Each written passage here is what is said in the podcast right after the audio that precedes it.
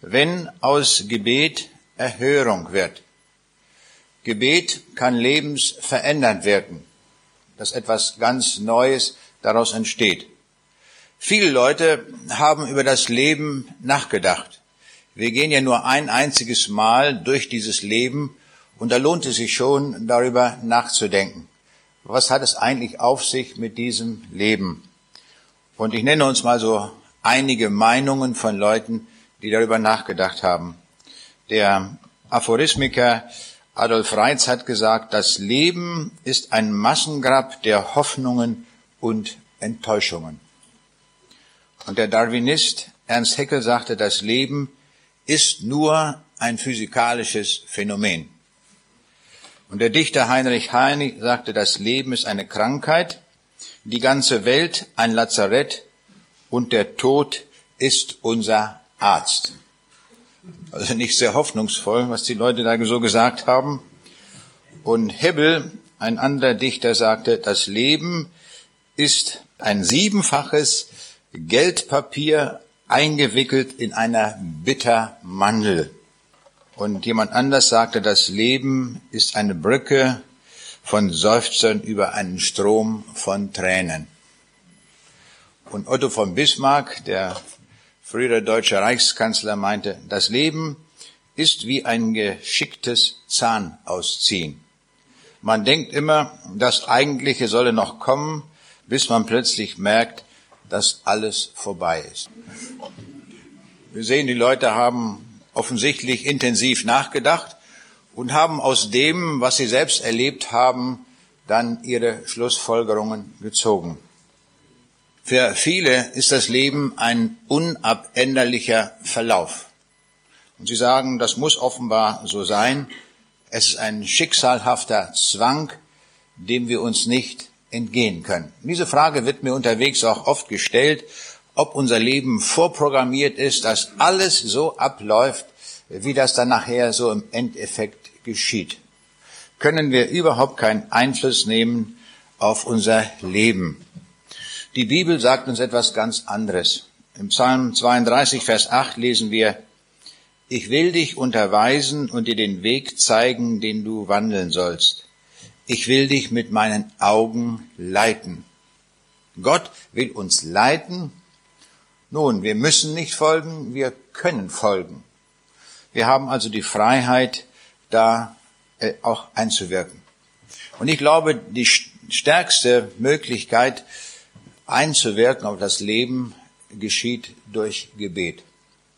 Ich fand ein sehr schönes Gebet, das so richtig abgerundet ist, wo eigentlich alles vorkommt, was uns bewegt. Und das stammt von Thomas Morus. Thomas Morus war Lordkanzler bei dem englischen König Heinrich dem Achten.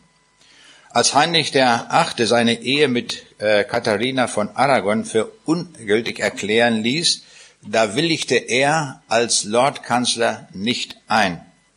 Und er verweigerte den Eid, den er schwören sollte. Das ging dann so aus, dass er um einen Kopf kürzer gemacht wurde. Aber er war ein Märtyrer der Gewissensfreiheit. Und von ihm ist ein sehr schönes Gebet überliefert und das lautet wie folgt. Schenke mir eine gute Verdauung, Herr, und auch etwas zum Verdauen. Schenke mir Gesundheit des Leibes mit dem nötigen Sinn dafür, ihn möglichst gut zu erhalten. Schenke mir eine heilige Seele, Herr, die das im Auge behält, was gut und rein ist, damit sie im Anblick der Sünde nicht erschrecke, sondern das Mittel finde, die Dinge wieder in Ordnung zu bringen. Schenke mir eine Seele, die die Langeweile, der die Langeweile fremd ist, die kein Murren kennt und kein Seufzen und kein Klagen. Lass nicht zu, dass ich mir allzu viel Sorgen mache und dieses sich breit machende etwas, das sich ich nennt. Herr, schenke mir den Sinn für Humor, gib mir die Gnade, einen Scherz zu verstehen, damit ich ein wenig Glück kenne im Leben und anderen davon mitteile. Ich finde es ein sehr schönes Gebet, weil es ganz rundrum das Leben umspannt. Das fängt mit der Verdauung an, aber Verdauung ist ja auch nicht genug. Dann muss man auch was zu beißen haben. Auch darum bittet er. Dann bittet er, dass sein Leib in Ordnung bleibt. Dann bittet er aber auch um die ewigen Dinge, dass die Sünde ihn nicht packt. Und er bittet auch um Humor. Das finde ich ist ein sehr schönes, ein sehr rundes Gebet. Und ich wünschte mir, dass ich auch so beten würde, weil hier alles so drin ist. Mit dem Gebet hat es etwas ganz Besonderes auf sich. Am 26. Januar 1986 flog die Raumsonde Voyager 2 am Planeten Uranus vorbei und funkte Bilder und Messdaten zur Erde. Die Funksignale bewegten sich mit Lichtgeschwindigkeit Dennoch dauerte der Weg für die drei Milliarden Kilometer Entfernung zwei, dreiviertel Stunden, bis sie von dort hier zur Erde angekommen waren. Beim Gebet gilt eine andere Gesetzmäßigkeit. Das Gebet wird nicht fortbewegt mit Lichtgeschwindigkeit, der höchsten Geschwindigkeit, die wir in der Physik kennen, sondern das Gebet ist zeitlos und raumlos. Das heißt, das Gebet, egal wo wir sind, kommt in demselben Augenblick bei Gott an. Ja, manchmal sogar noch früher, als wir gebetet haben. Das ist etwas physikalisch Unmögliches. Aber bei Gott ist kein Ding unmöglich. Das ist das Besondere des Gebetes. Nutzen wir diese Möglichkeit des Gebetes auch dann, wenn wir wissen, wir sind verspätet. Mir geht es manchmal so, da bete ich für jemanden oder habe ich zugesagt, ich werde dafür beten. Und das Anliegen ist meinetwegen drei Tage später und da habe ich es vergessen. Welch ein Jammer. Nein, dann bete ich auch am vierten und fünften Tag noch dafür. Weil bei Gott Zeit keine Rolle spielt. Ich kann auch dann noch dafür beten und weiß, dass Gott wusste, dass ich beten werde und es einbeziehen wird in sein Erhören. Das ist großartig. Ich muss also nicht jetzt jammern und sagen, oh schade, dass ich das vergessen habe, sondern Gott bezieht alles ein, wenn es unser Herz bewegt. Das ist das Großartige beim Gebet. Lassen wir uns also nicht dann da einreden, jetzt ist alles vergeblich, ich habe es vergessen, sondern dass wir richtig den Mut haben, nochmal richtig intensiv dafür zu beten. Gott weiß, dass wir drei Tage später beten und er wird das alles mit einbeziehen. Führung in unserem Leben geschieht weitgehend durch Gebet, wenn wir es nutzen. Die erste Geschichte, die wir in der Bibel finden, wo durch Gebet Führung geschieht, ist im ersten Buch Mose, Kapitel 24. Es ist die Geschichte der Brautwerbung. Und dort lesen wir im ersten Kapitel, im ersten Buch Mose, Kapitel 24, ich lese die ersten Verse dort. Abraham war alt und hochbetagt, und der Herr hatte ihn gesegnet allenthalben. Und er sprach zu dem ältesten Knecht seines Hauses, der allen seinen Gütern vorstand, lege deine Hand unter meine Hüfte und schwöre mir bei dem Herrn, dem Gott des Himmels und der Erde, dass du meinem Sohn keine Frau nehmest von den Töchtern der Kanaaniter, unter denen ich wohne, sondern dass du ziehest in meine Vaterstadt und zu meiner Verwandtschaft und nehmest meinem Sohn Isaac dort eine Frau. Also der Abraham macht sich das einfach. Er schickt, nimmt seinen Knecht und sagt, besorg du mal jetzt eine Frau für meinen Sohn Isaac. Abraham war alt geworden inzwischen, schon 140 Jahre alt. Und Isaac, der hatte, war 40 Jahre alt geworden. Und Abraham hatte ja große Verheißungen bekommen, in dir sollen gesegnet werden alle Geschlechter auf Erden. Und das war natürlich jetzt gar nicht so leicht zu glauben, denn der Abraham war 140 Jahre alt und der Isaac hatte immer noch keine Frau. Wie soll das eigentlich angehen? Das war schon ein echtes Problem. Und Gott hatte ja zu ihm gesagt, siehe gen Himmel und zähle die Sterne, kannst du sie zählen? Und sprach zu ihm, also soll dein Same werden. Wie soll das geschehen, wenn der Isaac da als Junggeselle immer noch rumläuft? Und nun denkt der Abraham, da muss ich mal irgendwas tun. Und ist auch erstaunlich, wie es von Abraham heißt, aber Abraham glaubte dem Herrn und das rechnete er ihm zur Gerechtigkeit. Also gegen Anglauben, gegen die Wirklichkeit war das ja. Denn das sah ja überhaupt nicht danach aus, der hätte ja schon 50 äh, Enkel haben können, wenn man vom Alter geht. Ja, alles möglich. Aber war alles nicht. Nun, die Sarah war schon gestorben, seine Frau, und jetzt handelt Abraham. Er sagt, wir müssen doch irgendwas tun. Und er beauftragt seinen Knecht, den obersten Knecht, höchstwahrscheinlich war das der mit dem Namen Eliezer, der aber hier nicht so genannt wird. Und Abraham legt Wert darauf, dass der Isaac eine Frau kriegt, aber nicht von den Kananitern. Also keine Heiden, sondern es sollte eine gläubige Frau sein. Und das ist ja das auch, was im Neuen Testament steht, so deutlich und klar, 2. Korinther 6, Vers 14. Zieht nicht am fremden Joch mit den Ungläubigen, denn was hat die Gerechtigkeit zu schaffen mit der Ungerechtigkeit? Was hat das Licht für Gemeinschaft mit der Finsternis? So sagt es die Bibel sehr deutlich. Und ich staune manchmal, wie das oft so geschieht in den Gemeinden, dass gegen diese Regel so oft, so grundlegend verstoßen wird. Und dann beginnt das Herzeleid. Wir haben in unserer Gemeinde erlebt, dass manchmal, das gibt es auch, ein Ungläubiger geheiratet wird, aber der doch im Laufe der Zeit dann zum Glauben kommt. Das gibt es. Aber wenn man die Statistik einmal sich ansieht, dann geht die Bilanz nicht gerade positiv aus. In den meisten Fällen ist es so, dass der Ungläubige den anderen runterzieht. Obwohl der Betreffende, der andere Partner, alles mitgemacht hat. In der Gemeinde, von der Sonntagsschule angefangen, alles durchlaufen, alle Informationen war vorhanden. Und dann kommt der heidnische Geist herein und dann ist nachher alles weg. Und der Verlust ist groß, wenn man einen solchen Weg dann geht. Der Abraham weiß das und sagt, kommt nicht in Frage, sondern ich will so, dass da jemand, der Isaac jemand findet, der auch den Weg mit Gott geht. Und in Vers 10 und 11 wird beschrieben, wie der Knecht sich auf den Weg macht.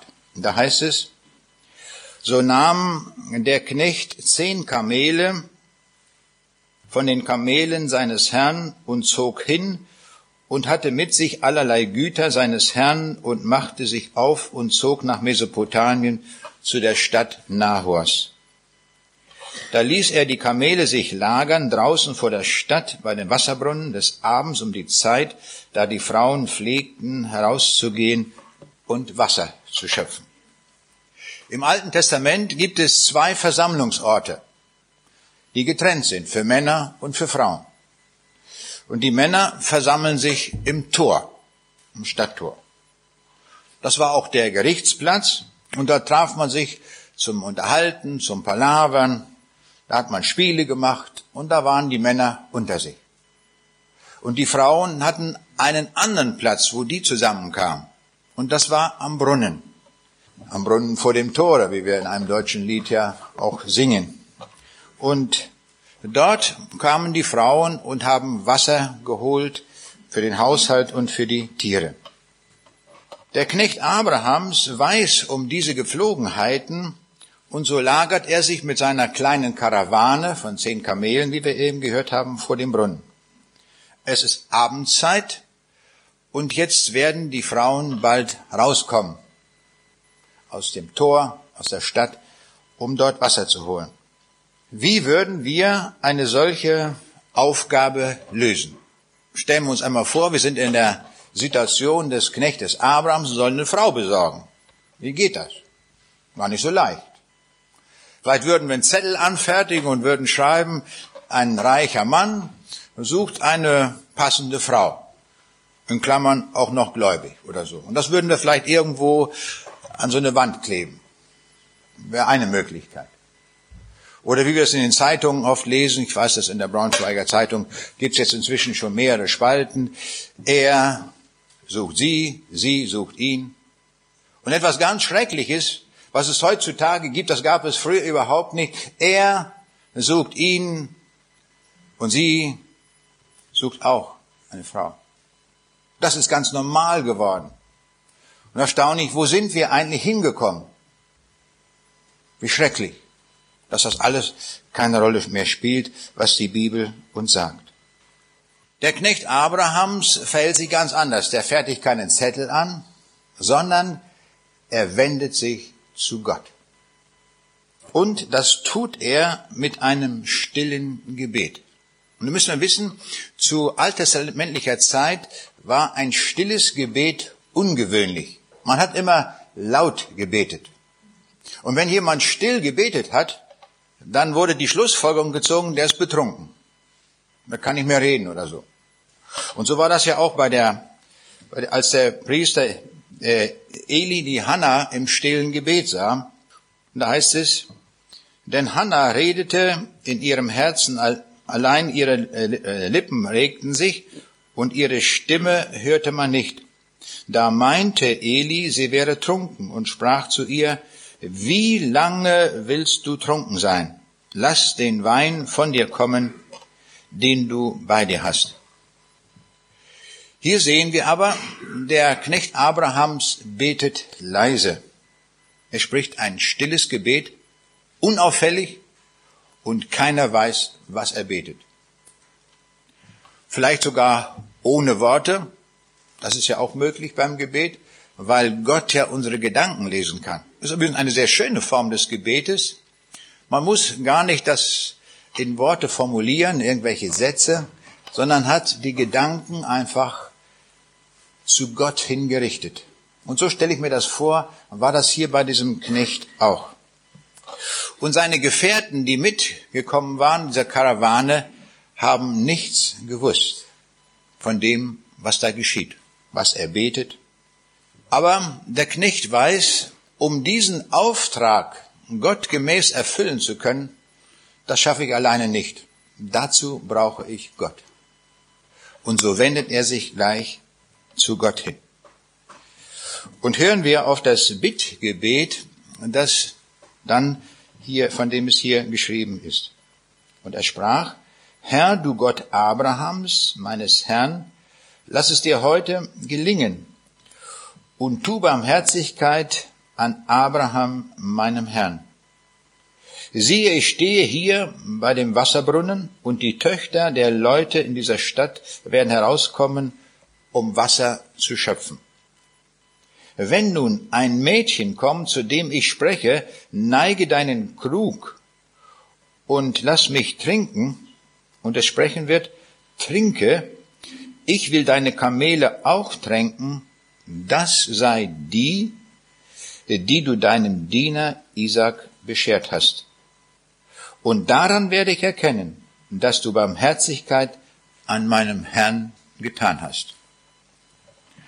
Es ist ein sehr schönes Bittgebet hier. Als allererstes, so fängt er sein Gebet an, da ehrt er Gott. Großer Gott Abrahams. Er nennt Gott seine Situation und bittet um Gottes Eingreifen. Er rechnet ganz fest mit der Führung Gottes. Da ist er uns ein Vorbild drin. Dass wir ganz fest damit rechnen, dass der Herr Gnade schenkt. Lass es heute gelingen. Oder anders ausgedrückt, füge es doch heute vor mir. Eliezer lässt seine, Mission, lässt seine Mission nicht, überlässt das nicht dem Zufall. Er will, dass Gott die Weichen stellt. Und er traut es Gott zu, dass Gott hier wirklich führt und es ihm so schenkt. Bloß der Knecht hat ein großes Problem. wie kann ich überhaupt erkennen, was der Wille Gottes ist? Und so geht es uns auch oft.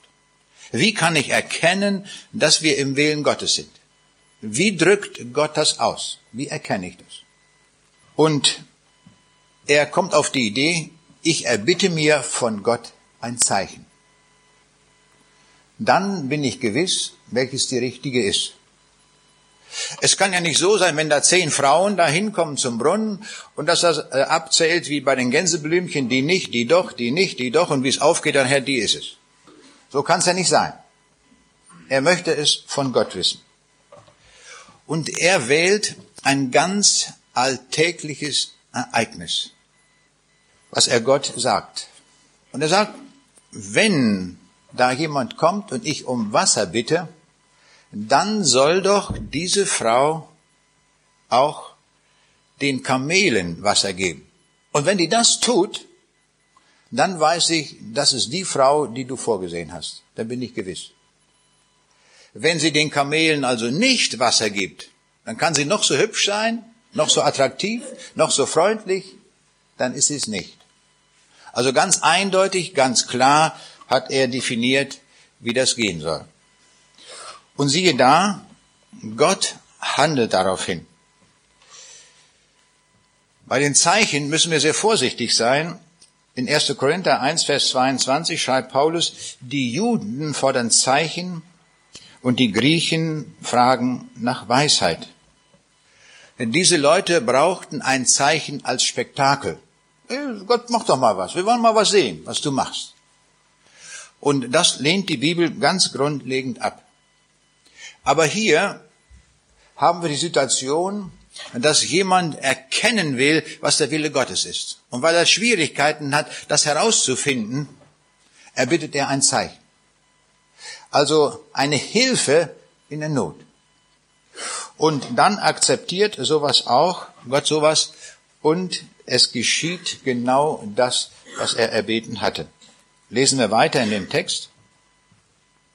Und ehe er ausgeredet hatte, siehe, da kam heraus Rebekka, die Tochter Betuels, der ein Sohn der Milka war, die Frau Nahors, des Bruders Abrahams, und trug einen Krug auf ihrer Schulter. Und das Mädchen war sehr schön von Angesicht, eine Jungfrau, die noch von keinem Manne wusste. Die stieg hinab zum Brunnen und füllte den Krug und stieg herauf. Da lief ihr der Knecht entgegen und sprach, Lass mich ein wenig Wasser aus deinem Krug trinken. Und sie sprach, Trinke, mein Herr. Und eilends ließ sie den Krug hernieder auf ihre Hand und gab ihm zu trinken. Und als sie ihm zu trinken gegeben hatte, sprach sie, ich will deinen Kamelen auch schöpfen, bis sie alle genug getrunken haben. Und eilte und goss den Krug aus in die Tränke und lief abermals zum Brunnen, um zu schöpfen, und schöpfte allen seinen Kamelen. So spontan hat Gott das Gebet beantwortet. Es war die erste, die aus dem Tor kam, und schon ist es die richtige. Also es musste nicht erst ein Test passieren an 27 Frauen, die alle nicht die Kamele geschöpft haben. Er hätte auch vielleicht gar nicht so viel trinken können. Wenn er von jeder Frau da das Wasser genommen hätte, dann wäre es mir so gegangen, wie ich jetzt hier auch mehrere Gläser stehen habe. Und auch das hat Gott gut geregelt, dass gleich die erste die richtige war. Das hatte Gott schon so sortiert. Also die anderen mussten noch zurückbleiben, nicht wahr? Gott hat alle Macht und kann alles tun. Und so schickte er gleich die richtige. Und äh, nun wollte er auch noch äh, sicher sein. Dann er, er fragte, sag mal, wer bist du überhaupt? Er kannte die ja nicht, hatte die ja nie gesehen. Und er erhält dann die Antwort, ich bin die Tochter Betuels, des Sohnes der Milka, den sie dem Nahor geboren hat und sagte weiter zu ihm, es ist auch viel Stroh und Futter bei uns und Raum genug, um zu herbergen. Damit hat er nun gar nicht gerechnet. Gott erhört über Bitten und Verstehen. Und Gott hat das so geführt, dass ihm Rebekka, die Enkelin Nahors, gegenübersteht.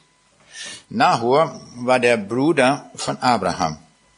Nun ist er gewiss, er ist wirklich im Willen Gottes. Er weiß, das ist die Frau, die Gott vorgesehen hat. Es war also kein Zufall. Und doch beachtenswert für uns, dieser Ort war ja nicht klein, dass da ausgerechnet diese eine gerade dort ausgewählt wird. Da wäre er wirklich überfordert gewesen. Das hätte der Knecht nie geschafft. Aber mit Gottes Hilfe sehen wir, geschieht das. Und dann dankt er, weil er weiß, sein Gebet ist erhört. Da neigte sich der Mann und betete den Herrn an und sprach, Gelobt sei der Herr, der Gott Abrahams, meines Herrn, der seine Barmherzigkeit und seine Treue von meinem Herrn nicht hat weichen lassen. Denn der Herr hat mich geradewegs geführt zum Hause des Bruders meines Herrn. Die erste Reaktion des Knechtes ist Dank. Das können wir daran lernen, wenn Gott uns hilft, dass wir dann erstmal danken dafür. Das war nicht unser Verdienst, nicht unser Werk, sondern hier hat Gott wirklich geholfen.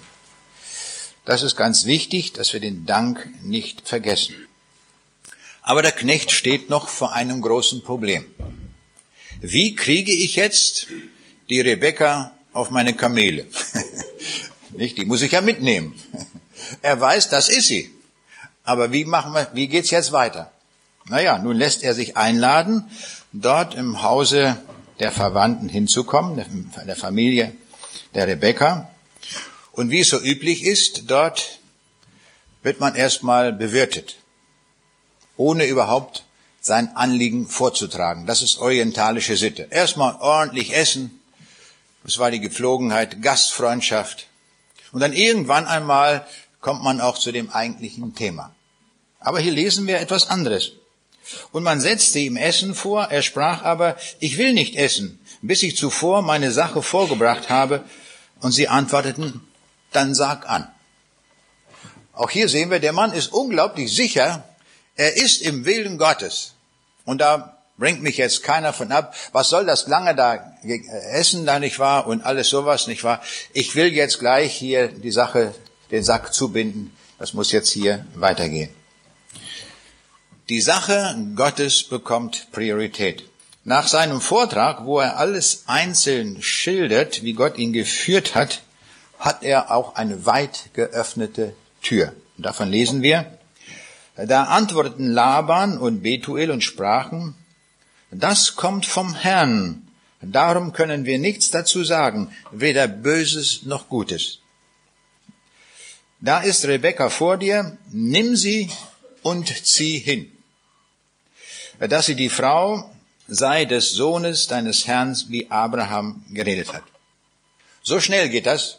Nimm die Rebekka mit, jetzt hast du sie. Wenn das vom Herrn ist, die akzeptieren sofort, das ist vom Herrn, nun lass angehen. Großartig, wie hier das alles ineinander sich fügt. Und nun kommt er zum dritten Gebet, und das lesen wir in Vers 52. Als Abrams Knecht die Worte hörte, neigte er sich vor dem Herrn bis zur Erde. Das ist das dritte Anbetungsgebet. Und diese Worte des Gebets werden uns hier nicht genannt wie die anderen, sondern er drückt das durch seine Haltung aus. Er warf sich auf die Erde. Und damit drückt er aus, ich habe nichts daran getan, an dieser Mission. Ich bin nur mit meinen Kamelen dorthin geritten. Und jetzt war alles Gottes Sache. Denn Gott hatte die Frau geschickt. Er war gewiss, das ist sie. Er geht zu der Familie hin. Naja, man kann sagen, innerhalb von fünf Minuten war die Sache geklärt, nimm sie mit. Das müssen wir uns mal vorstellen. So schnell geben die die Rebecca frei, zieh mit ihr, nimm sie mit, denn das ist von Gott. Das erkennen sie auch. So ist das, wenn eine Sache von Gott geführt wird. Die Frage an uns ist jetzt, besonders an die jungen Leute hier unter uns, ist das nun ein Muster für das Suchen einer Frau? Für uns. Können wir das so machen? Ist ja ganz prima, nicht? Wir machen das so und sagen, das ist der Tag, heute muss es sein, heute müssen wir die richtige Frau finden. Also auf und hin. Kann man das so sagen? Nun, ich meine, jeder Mensch ist einmalig auf dieser Erde und auch jede Lebensführung ist einmalig auf dieser Erde. Jede. Wenn wir Zeugnis ablegen würden von unserem Leben, wie Gott uns geführt hat, das wären genau so viele Geschichten, wie wir hier Personen haben. Jede wäre anders. Und wir sehen auch in der Bibel, es kommt nicht ein zweites Mal vor, dass jemand mit einer Kamelkarawane irgendwo hinzieht und für irgendjemand eine Frau sucht. Nie wieder. Einmalig. Und das ist das, was wir lernen müssen aus dieser Geschichte. Gott macht Geschichte, aber er macht sie immer individuell und immer einmalig. Sodass wir diese Muster nicht einfach kopieren können.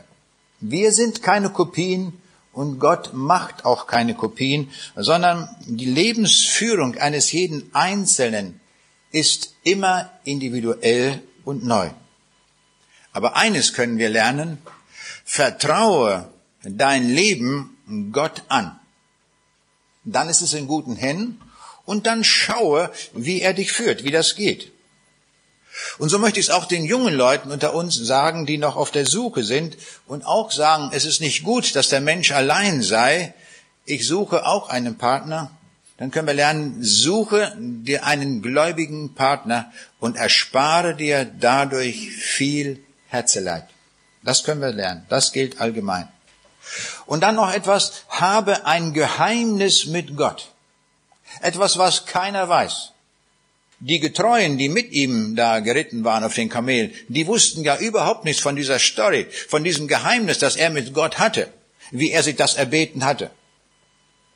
Habe den Mut, ein Geheimnis mit Gott zu haben, das niemand kennt als du allein.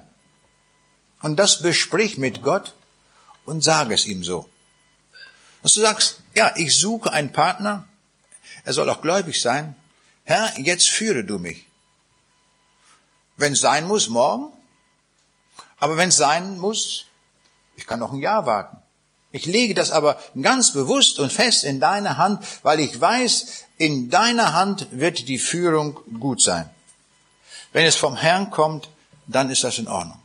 Und notfalls, wie wir hier sehen, dürfen wir auch ein Zeichen erbitten. Wenn wir sagen, ich kann mir das überhaupt nicht vorstellen, wenn wir dann jemanden treffen, ist das wirklich die Person, die du Gott für mich vorgesehen hast?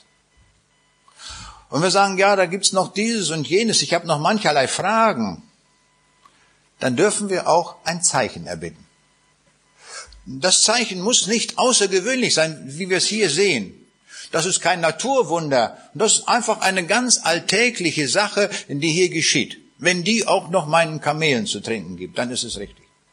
Also so dürfen wir die alltäglichen Dinge einbauen in dieses Geheimnis, das wir mit Gott haben. Und es ist gut, dass wir ein Geheimnis haben, dass wir nicht irgendwo mit anderen zerreden lassen. Wir dürfen mit Gott ein Geheimnis haben, das keiner weiß. Das ist gut. Das will Gott so. Dass uns das niemand zerredet, denn dann machen wir das genauso, wie Gott es uns aufs Herz legt und wie wir dann in dem Fall erbitten. Wir lesen in der Bibel von Gideon, wo äh, Gott gesagt hatte, siehe, ich habe dich gesandt, das Volk Israel zu erlösen von den Midianitern.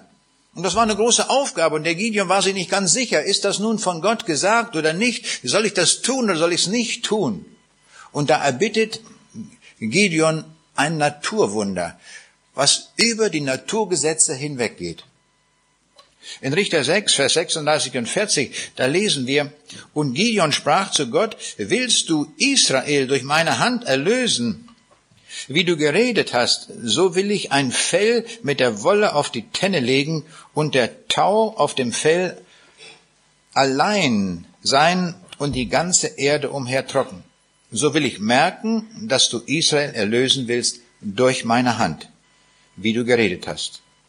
Und es geschah also.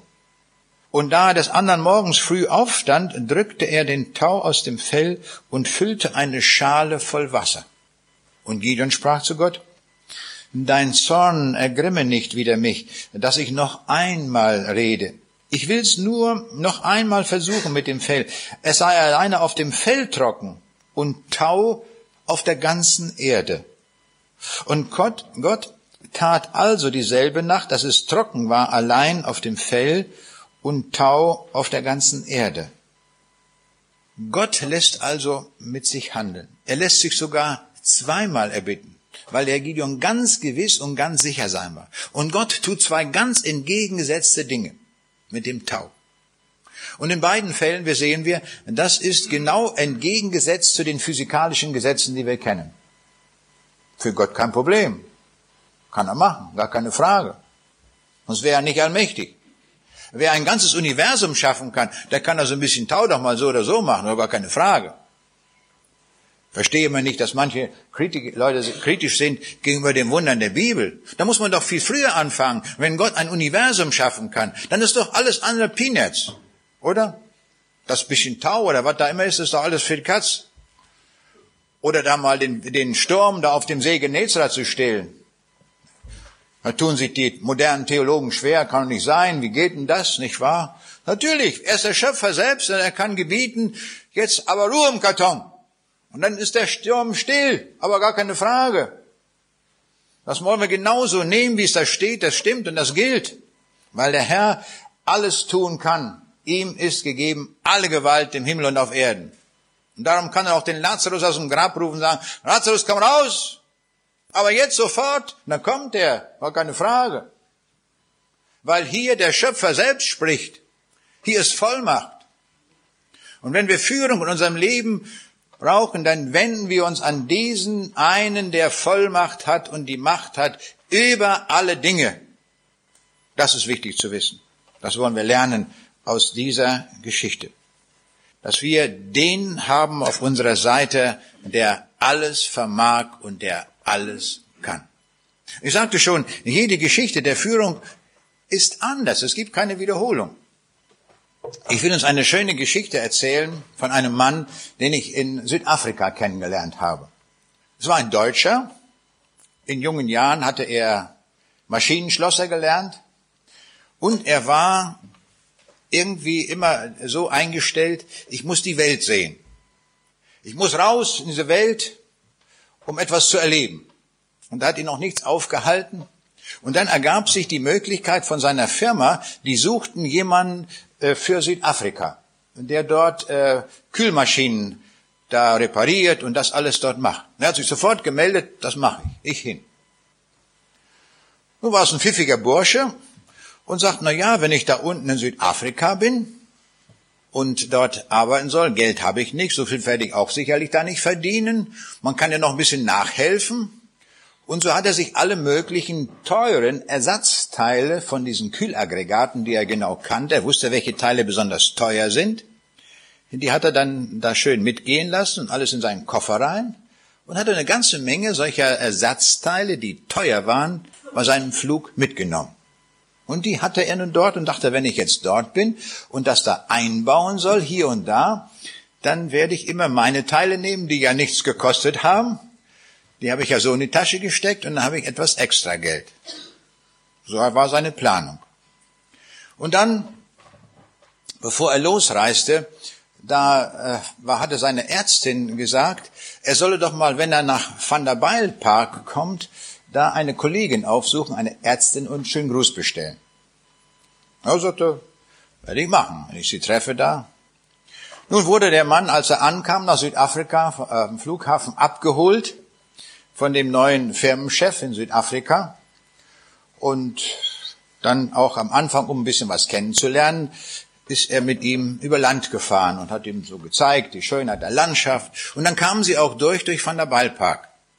Und da fiel ihm ein, aha, hier in Van der Ballpark, da ist ja diese Ärztin, wo ich einen Gruß bestellen sollte. Aber er hatte keine Adresse. Aber die wussten sich zu helfen. Sie fuhren ins nächste große Krankenhaus und sagten, ist hier Frau sowieso. Und die sagten, ja, kein Problem, die ist auch hier in unserem Krankenhaus. Und es war keine halbe Stunde später, da saß er bei dieser Ärztin zu Hause und war beim Kaffee trinken. So schnell ging das. Und dann äh, wussten die, dass dieser Deutsche hier in Südafrika ist. Und dann haben sie da einen Missionar informiert, der unter Deutschen arbeitet, und haben diesen Mann ihn ins Haus geschickt. Nur zum Besuch. Er wohnte da in so einem Heim, und nun kommt dieser Mann dort an, dieser Missionar, und stellt sich vor, ist Deutscher, nicht wahr? Na, der freut sich wunderbar, bitten, kommen Sie rein, hier im Zimmer und so weiter. Und dann erzählt er, dass er Missionar ist. Nun, gingen die Stacheln gleich hoch, sagte, nein, also wissen Sie, ich will Ihnen gleich sagen, ich bin Atheist, damit habe ich, will ich nichts zu tun haben, dass die Sache gleich klar ist. Dass Sie mich besuchen, finde ich ja nett, aber äh, da ist die Grenze gezogen. Das soll nicht sein, will ich nicht. Ja, der war, hat das gleich akzeptiert und gedacht, na ja, den werden wir schon kriegen.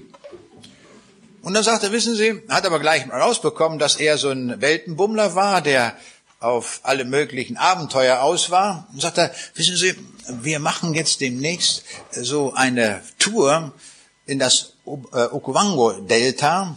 Und wir wollen da so ein, äh, wir haben so ein altes Auto, das müssen wir aber, so ein Bus, den müssen wir doch erstmal präparieren, dass der so in Ordnung ist. Und dann machen wir da so eine Tour, nicht wahr? Da so etliche Tage fahren wir da durch und wir werden im Freien übernachten, dann werden wir sehen, die Giraffen und all das da, das ist also unglaublich spannend. Oh, sagt er, das muss ich mitmachen, unbedingt, da will ich dabei sein. Und nun musste erst repariert werden und er hat dann immer da mitgeholfen. Am Samstag wurde immer Auto repariert oder Bus repariert, um dahin zu fahren. Er war ja Maschinenschlosser, das konnte er alles und er hat das alles mitgemacht. Und nun, eines Tages ging es ins Okawanga Delta. Und dann haben sie übernachtet unter freiem Himmel. Und dann kamen die Löwen, nicht wahr? Da mussten sie Feuer machen, nicht, dass die Löwen abgehalten werden. Aber andererseits wurden die Löwen auch angelockt von dem Feuer. Und das war dann so ein Problem. Da musste man immer sehen, dass man genug Holz hat, um das Feuer so weit aufrecht zu erhalten, dass die Löwen gerade noch abgehalten waren, aber auch nicht zu dicht rankamen. Und das war natürlich ein Abenteuer. Und dieser Missionar, der da nur mit war, hat nun an jedem Tag Bibelstunden gemacht. War gut überlegt. Der gute Mann konnte nicht weg. Er konnte nicht sagen, jetzt mache ich da nicht mit. Ich werde da hier spazieren gehen, irgendwo äh, äh, durch die Steppe. Das war zu gefährlich. Man musste zusammenbleiben. Und so hat er das alles angehört. War also voll dabei. Das war also jetzt Abenteuer mit Nebeneffekt. Und dann ging das weiter. Und dann eines Tages hieß es, ja, wir müssen noch mal da irgendwo hinfahren.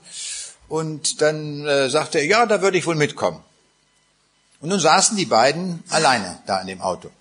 Also der Missionar und hier unser guter Freund da, der so massiv atheistisch war. Und dann, als sie dann fahren, stundenlang durch die Gegend, dann sagt dieser junge Mann, er sagte, ich habe nachgedacht über die Dinge, die du da gesagt hast. Die duzen sich inzwischen alle. Und ich habe erkannt, in dieser Geschichte von dem jungen Mann, wo du erzählt hast, der da ausgerissen war von zu Hause und der bei den Schweinen gelandet war, das bin ich. Genau das bin ich. Und dann kam es so, auf dieser Tour haben sie angehalten und dann hat dieser Atheist gesagt, ich will auch zu Gott kommen. Und so hat er sein Leben festgemacht bei Jesus Christus. Natürlich war vorangegangen, dass der Missionar für die jungen Leute gebetet hat und er war, wer weiß wie, umbetet. Und er traf eine klare Entscheidung für Jesus. Dann, als er nach Hause kam und er seine Ersatzteil, sein Ersatzteillager sah, da wurde es ihm recht mulmig. Und er sagte, meine Lieblingsschieblehre, die ich ja auch habe mitgehen lassen, die ich besonders gepflegt habe, eingeölt und dann schön eingewickelt, die brannte mir auf der Seele. Was nun? Und das passte jetzt nicht mehr mit dem alten Leben zusammen, dem neuen Leben. Und er sagte, ich werde jetzt einen Brief schreiben an meinen Chef nach Deutschland. Und werde ihm schreiben, ich habe jetzt hier in Südafrika zu Jesus gefunden. Und ich möchte mich entschuldigen, ich habe so und so viel Teile mitgehen lassen. Und er war akribisch genau, hat eine Liste angefertigt mit all den Teilen, die er mitgenommen hatte und kannte auch die Preise, hat dahinter geschrieben, was der Preis dieser Dinge war. Und schickt den Brief nach Deutschland ab. Er hat es zwar aufgeschrieben, persönlich, also den Chef, Aber die Sekretärin, die hat das nicht so ganz genau genommen, macht den Brief auf und sieht, wie dieser Mann dort schreibt, als ich nach Südafrika kam und so weiter, da habe ich Jesus gefunden und ich habe so viele Teile mitgenommen. Bitte um Entschuldigung und will das erstatten. Da denkt die Sekretärin, die gläubig war, hat sich gefreut drüber und schreibt einen privaten Brief an diesen Mann. Und schreibt, ich habe, obwohl ich es nicht sollte, den Brief aber doch aufgemacht und habe gelesen, dass Sie den Herrn Jesus gefunden haben. Ich will Ihnen sagen, ich habe auch, ich kenne auch den Herrn Jesus. Und dann gab es eine lange Geschichte, wo die sich die Briefe hin und her geschrieben haben. Von Südafrika nach Deutschland und von Deutschland nach Südafrika. Und dieser Chef, der hat dann einen Brief zurückgeschrieben, hat geschrieben, ein Drittel ist erlassen und den Rest, den muss er dann schon zurückzahlen. Und so lief das dann auch aus. Und es entstand eine ganz neue Vertrauensbasis zu dem Chef, weil der erkannt hatte, dieser Mann ist jetzt ehrlich geworden. Dem kann ich wirklich was anvertrauen und zumuten. Dann entspann sich die Sache so weit mit dieser Sekretärin über dieser etliche tausend Kilometer hinweg, dass da so ein persönlicher Kontakt, ein Briefkontakt entstanden war. Und nun irgendwann reiste er ja nach Deutschland. Hat dann seine Mutter besucht, und er dachte, es wäre eine Gelegenheit, jetzt diese Frau auch mal in Augenschein zu nehmen. Und so haben sie einen ganz neutralen Ort ausgemacht, nämlich nicht, wo er wohnte und auch nicht, wo sie wohnte, sondern genau die Hälfte wohl etwa. Und da war der Treffpunkt vereinbart, wo sie sich zum ersten Mal begegnet sind. Und da hat er dann nur eins gedacht, hoffentlich trägt sie keine Brille. Alles andere war ihm wohl offensichtlich egal. Aber eine Brille durfte nicht sein. Und was sieht er? Die Frau, die ihm entgegenkommt, trägt eine Brille. Was für ein Pech.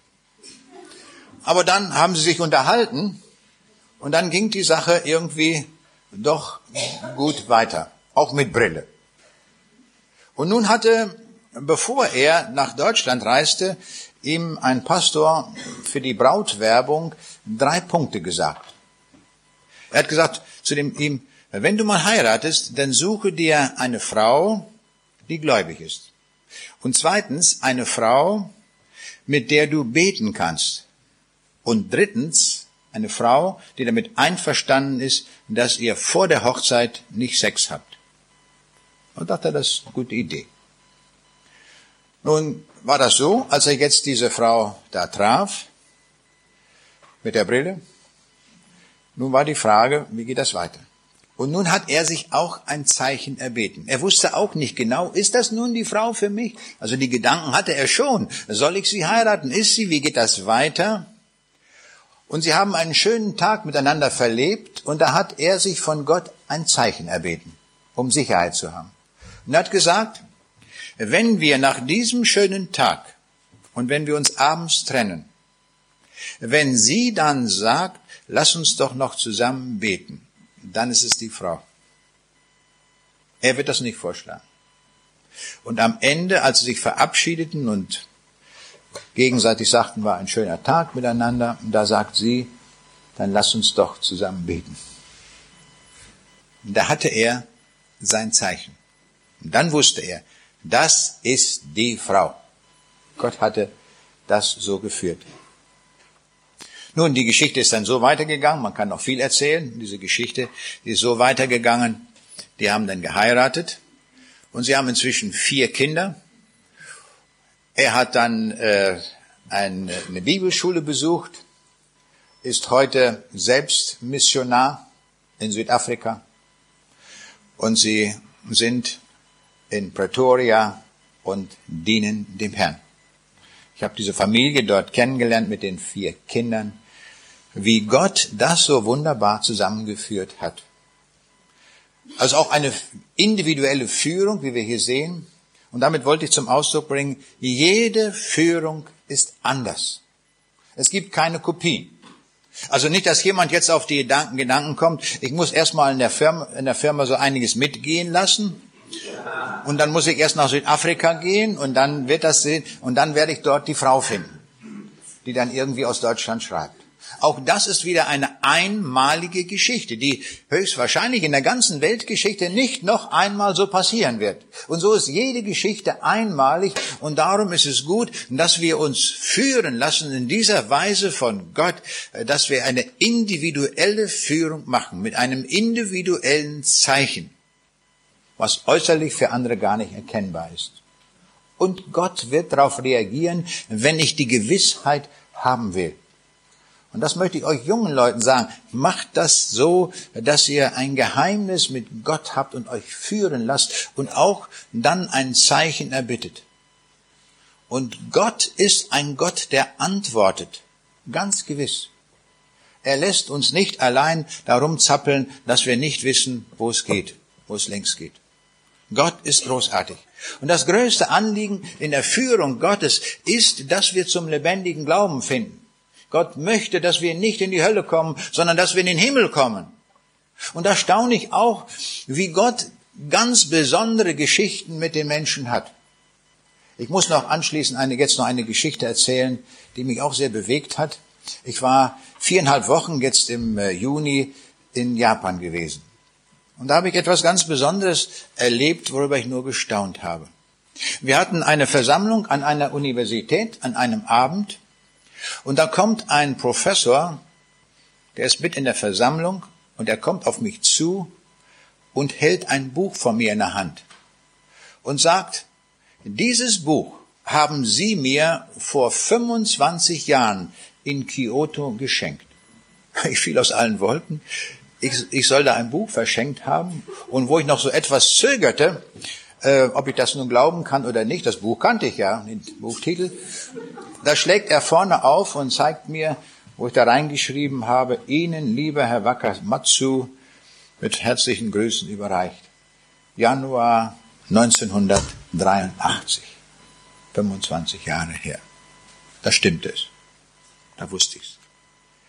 Und dann hatte dieser Mann, der war also es war so gewesen, wir waren auf einem wissenschaftlichen Kongress und in Kyoto und da habe ich diesen Mann getroffen, der nun in Deutschland gewesen war und recht gut Deutsch sprach und ich hatte mir so in meinem Reisegepäck dieses Buch mit eingesteckt. Ich denke, vielleicht triffst du auch in Japan mal einen, der Deutsch spricht, dann kannst du ihm das da geben. Und so war das auch geschehen, hatte ich ihm gegeben, hat das längst vergessen.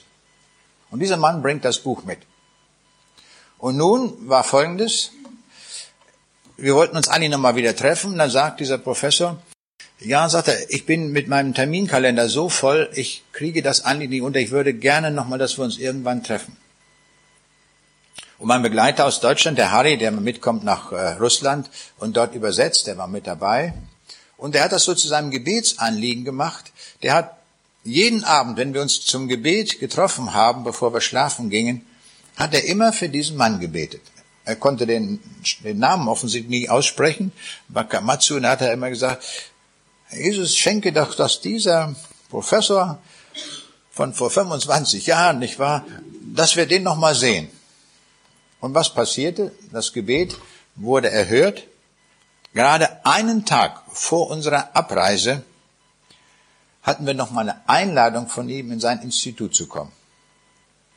Und dann haben wir dort im Institut, haben wir ihn aufgesucht und er war natürlich unvorstellbar glücklich, dieser Mann, dass wir gekommen waren und hat wieder das Buch da gehabt.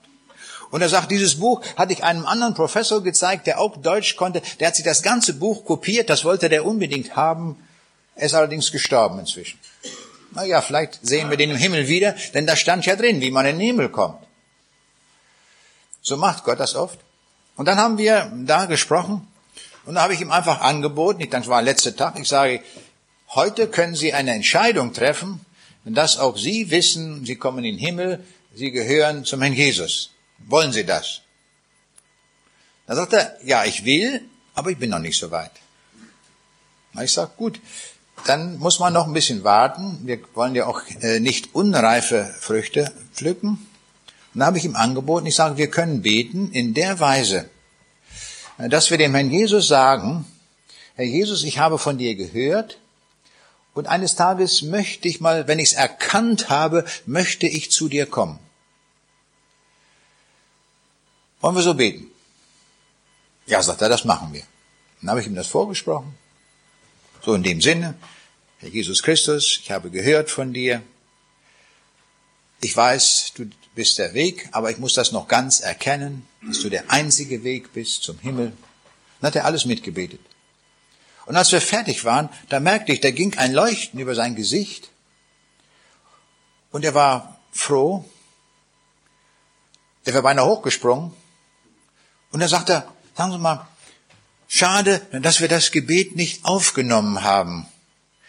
Das würde ich gerne allen meinen Assistenten zeigen. Ist das kein Problem? Ich sage, ich weiß ja ungefähr, was wir gesagt haben. Und ich habe ja auch Ihre E-Mail-Adresse. Ich werde jetzt eine, ich werde Ihnen, wenn ich zu Hause bin, ein E-Mail schicken und da schreibe ich Ihnen das genau auf. Nicht ganz wörtlich, aber so, Inhalt wird alles drin sein. Nein, sagt er, äh, keine E-Mail, ich will es als Tondokument haben. Ich sage, kein Problem, kriegen wir alles hin. Der Christian, der mit mir mitreist, heute sind die beiden Mitarbeiter von ihm, der kann das alles aufnehmen. Und so sage ich bei der nächsten Veranstaltung, wenn ich mit ihm unterwegs bin, dann werde ich das Gebet sprechen, er wird das aufnehmen und dann werden wir ihm das als CD schicken. Und das haben wir gemacht. Und das ist der augenblickliche Zustand. Ich bin gewiss, dass Gott diesen Mann ruft. Manchmal ist das lange, nicht? Manchmal sagen wir, bekehrt sich jemand am nächsten Tag und manchmal sehen wir, der braucht 25 Jahre Anlaufweg mit dem Buch. Dann trifft er den Auto nochmal. Dann ist er noch nicht ganz so weit. Und es hat seine Zeit. Aber wenn wir das in Gottes Hand legen, dürfen wir gewiss sein, Gott will, dass Menschen zur Erkenntnis der Wahrheit kommen und dass wir sie im Himmel wiedersehen. Das will Gott. Und daran bin ich ganz gewiss.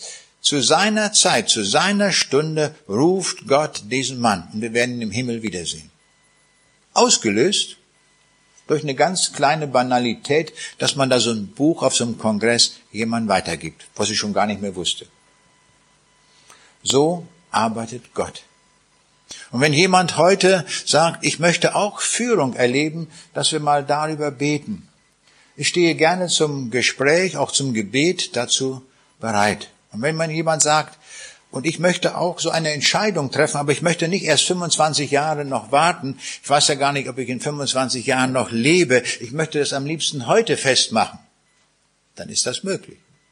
Wenn uns das klar ist, dass wir sagen, zu diesem Herrn möchte ich gehören. Bei ihm möchte ich bleiben.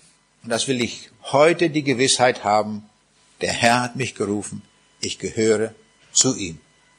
Dann können wir kommen und das besprechen.